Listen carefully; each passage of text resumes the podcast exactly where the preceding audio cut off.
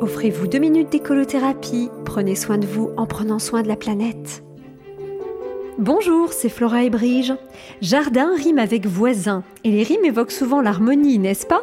Pas comme les allitérations en S, comme dans la célèbre tirade Pour qui sont ces serpents qui sifflent sur vos têtes? Rien à voir ni à faire avec les relations de voisinage. Loin de moi les chroniques sur l'écobuage sauvage qui nous imposent de partager avec tout l'entourage des fumées toxiques qui agressent l'œsophage. Euh, ça, c'était en 2021. Aujourd'hui, les mentalités ont évolué, bien sûr. Et loin de moi l'image des tondeurs flingueurs que mon ami Albert Strickler est héroïquement parvenu à rendre poétique. D'ailleurs, cet été 2022, qui avait encore une pelouse verte à tondre? C'est-à-dire une pelouse verte et qui poussait encore. Personne n'osera se dénoncer, j'en suis sûre. Aujourd'hui, en cet automne 2022, quand je pense voisin, je pense partage, non pas de bruit ni d'odeur, mais de fruits, de légumes, de plantes, de graines, de boutures, de rejets.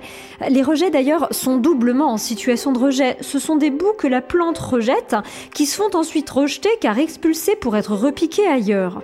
Mais revenons à nos voisins. Ce que je préfère, outre les élans de générosité qui se découvrent en cas de récolte surabondante ou de rejet, ce sont les discussions improvisées de part et d'autre d'une clôture, souvent au sujet de nos potagers respectifs, dont l'équilibre et le développement dépendent de facteurs que nous partageons aussi, du moins en apparence.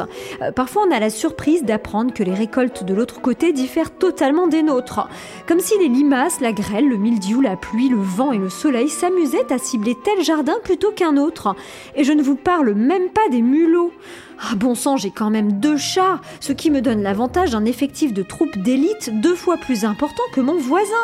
En même temps, s'il n'était pas constamment occupé à des luttes de territoire entre félins, ça m'éviterait de voir mes sentinelles faire le pied de grue ailleurs que chez moi ou plutôt la papate de grue, car les chats n'ont pas de pieds, ils ont des papates.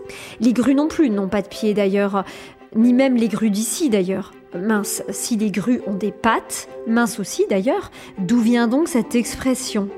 Mais cessons les digressions.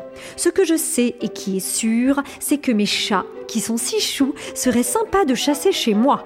Et je dis ça sans vouloir être sèche pour mon cher voisin, mais chacun ses allitérations et chacun son chat.